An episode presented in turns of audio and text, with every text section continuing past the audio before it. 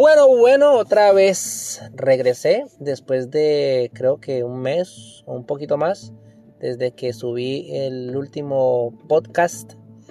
Eh, en esta oportunidad pues estoy dentro de mi carro como siempre he grabado la mayoría de mis podcasts han sido dentro de mi carro y hoy estoy parqueado porque está lloviendo y a mí no me gusta manejar y entregar comidas mientras llueve ya porque se hace un poquito tedioso no se encuentran las direcciones fácil y si las encuentras entonces vas a mojarte y bla bla bla. Ya usted sabe.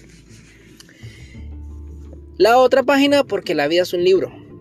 Y en el día de hoy es un tema que de pronto muchos eh, siempre tenemos en mente, pero nos da miedo hablar o porque no queremos de pronto herir a las personas que son muy creyentes. Yo soy creyente, pero a mi manera. Y es sobre la segunda venida de, del Salvador, de Jesucristo.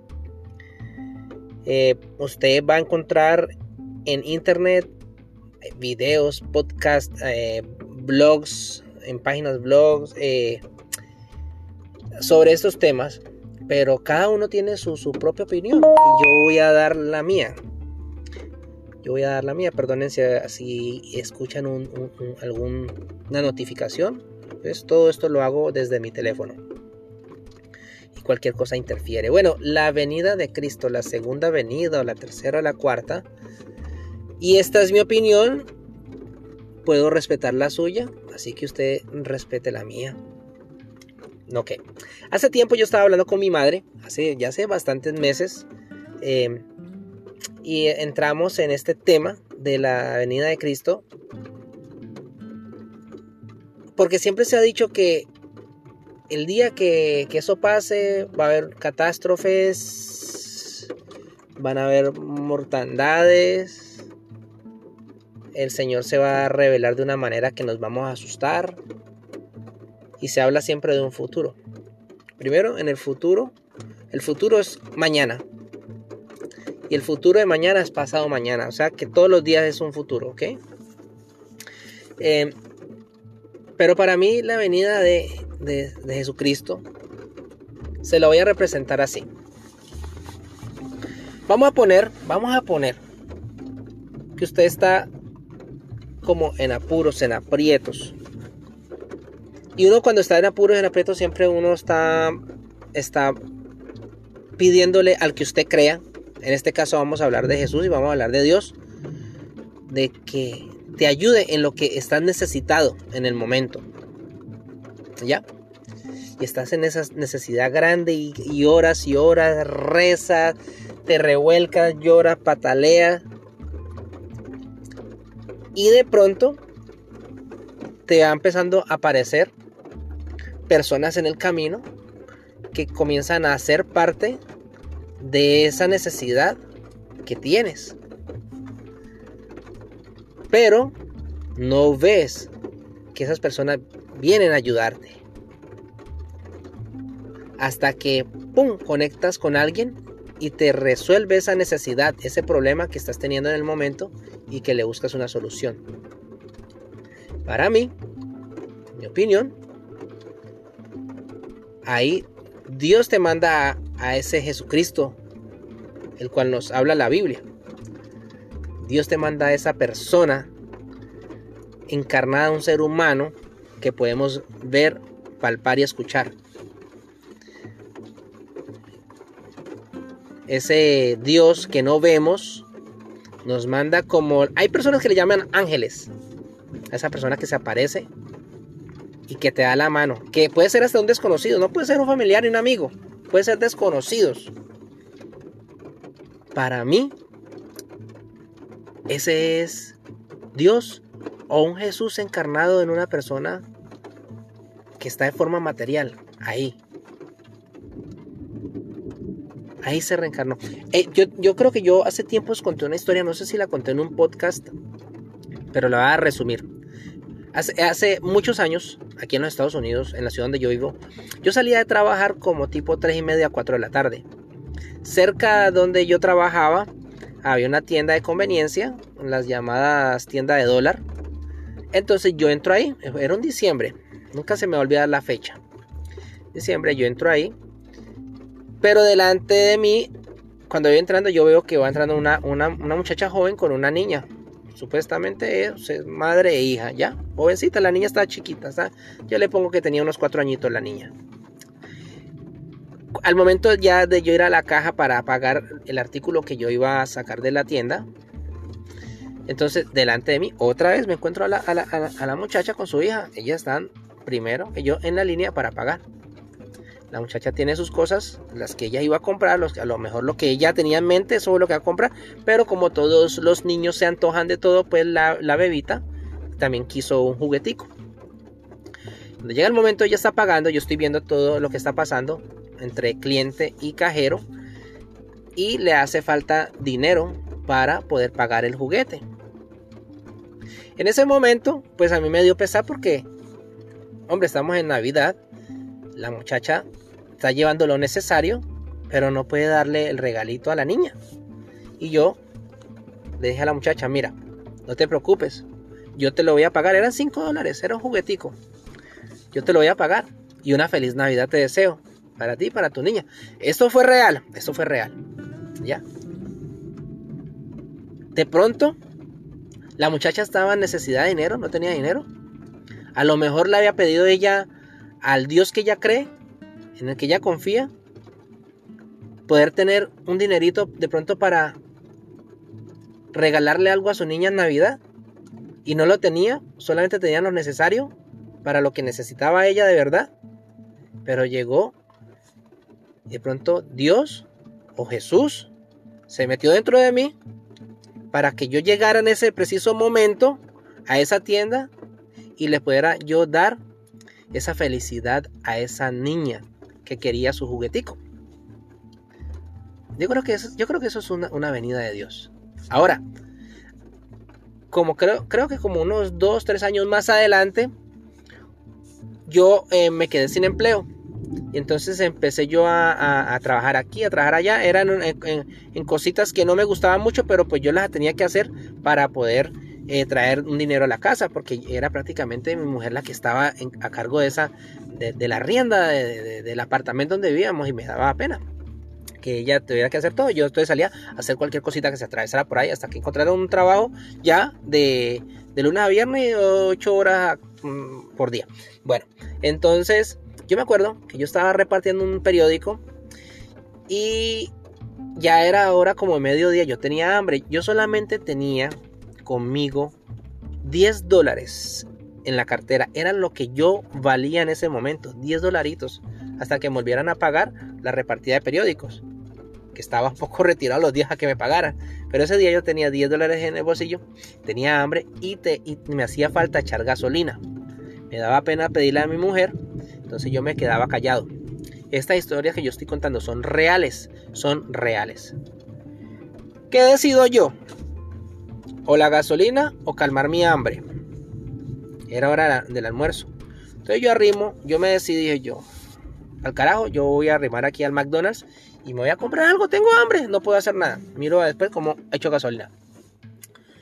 Pues voy por ventanilla, por el drive-thru y hago la línea, me atienden por la bocina, pido mi, pido mi orden y llego a la ventanilla ya para, eh, para pagar. Estos McDonald's siempre es una ventanilla para pagar y la otra para que te den la comida. Cuando llego ahí, a la ventanilla para pagar, la muchacha que me va a atender me dice, no me tienes que pagar nada. La señora del carro de adelante ya pagó por ti. Cuando ella ella me dijo eso, yo no quité la vista del carro de adelante. Me acerqué a la segunda ventanilla para que me diera mi comida y rapidito arranqué sin quitarle la mirada al carro de adelante que me había pagado la comida para seguirla a la señora, que fue una señora. La señora se parquea en el mismo McDonald's para comerse su comida. Ella iba acompañada de con su amiga o familiar, no sé, iba acompañada. Y yo me parqué a un lado. Bajé la ventana del carro y le dije, señora, ¿por qué usted hizo eso? Y ella me dijo esas palabras. Porque Dios me lo dijo, que le pagara la comida a usted. Yo quedé sorprendido de lo que pasó en ese momento y me gustó mucho. Entonces automáticamente yo me comí eso con una felicidad porque no tenía que gastarme los 10 dólares y ya me quedaba dinero para echarle gasolina al carro. Para poder terminar la semana. Nunca se me olvida, yo le, yo, yo, nunca se me olvidará esa señora. No, la cara no me acuerdo, nunca, porque eran señoras religiosas. Entonces yo devolví el cassette, devolví el tiempo. ¿Se acuerdan la historia que le comenté anterior de la muchacha y la niña que no tenía dinero para comprar su juguete que costaba 5 dólares? Que yo fui el, el, Jesús o el Dios para esa muchacha en ese momento y para su niña en su Navidad. Pues entonces puede ser que Dios o Jesús me escuchó de pronto peleando conmigo. O me gasto los 10 dólares en comida o lo echo en gasolina y me mandó a unas hermosas señoras adelante de mí en el, eh, eh, eh, en el, ah, en el, en el drive-thru de McDonald's para que me pagaran la comida. Yo digo, en mi opinión, ahí está Dios o Jesús. Ahora, en esos tiempos, y me estoy alargando un poquito, pero voy a tratar de no hacerlo mucho. En estos tiempos, en los últimos años, en los últimos años, pongámosles 4 o 5 años, el mundo se está revelando demasiado fuerte. La juventud se está sacudiendo. Yo voy para cumplir 42 años ahora en septiembre. Pero yo desde hace, desde hace unos más de 10 años tengo muchas inquietudes por lo que está pasando en el, planeta. En cuestión política. Me molesta la desigualdad. No soy comunista. No le tiro a los ricos. Los ricos deben existir.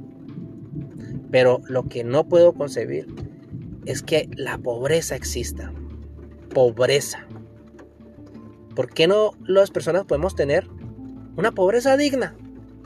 De que usted se pueda comprar o darse gusto en cosas y no estar diciendo, como me pasó a mí en ese entonces, o echo gasolina o como. Y eso pasa en todos los países del mundo. Eso pasa en todos los países del mundo. Hasta en los de primer mundo pasa. Entonces, todas esas revoluciones que están pasando ahorita mismo, en mi opinión, son movidas mucho por esa rabia, esa hambre, esa furia de que todos estos jóvenes han visto que sus padres luchan, luchan y luchan. También estos jóvenes luchan por conseguir un empleo o poder estudiar y no se puede porque es imposible, porque todo ha cambiado en contra de uno. Todo está a favor de los ricos. Pero los de abajo somos los que sufrimos. Entonces se han revoleteado. Las redes sociales han sido ese impulso para que la gente despierte y pongan presión ante los políticos. Pero también hay políticos detrás de todo esto. Hay políticos que, que también ven la necesidad que los jóvenes y las familias de muy abajo están pasando y ellos quieren que nos acudamos. Y siempre cuando pasa eso, cuando, cuando hay una persona que sacude a un pueblo, para mí, ese puede ser Dios o Jesús. Ese, ese Dios o Jesús le está diciendo a uno o a más personas, despierten, hagan lo que tengan que hacer. Ahí está la venida. Yo, para mí no debemos esperar a que Jesús o, Dios baje de arriba de los cielos. Porque es que Él lo que nos está diciendo es actúen. Hay catástrofes, muchas catástrofes. De pronto puede ser eso lo que el famoso libro sagrado que le llaman Biblia es lo que dice, aunque por años se han sufrido catástrofes, por años ha sufrido eh, asesinatos y todas esas cosas, pero ahora está más marcado. De pronto yo ahorita me puedo alzar, no en armas, sino en voz, y ver que me molestan muchas cosas, porque a mí me molestan muchas cosas políticamente. No soy comunista. Pero yo puedo reunirme con un grupo de muchachos, de muchachas,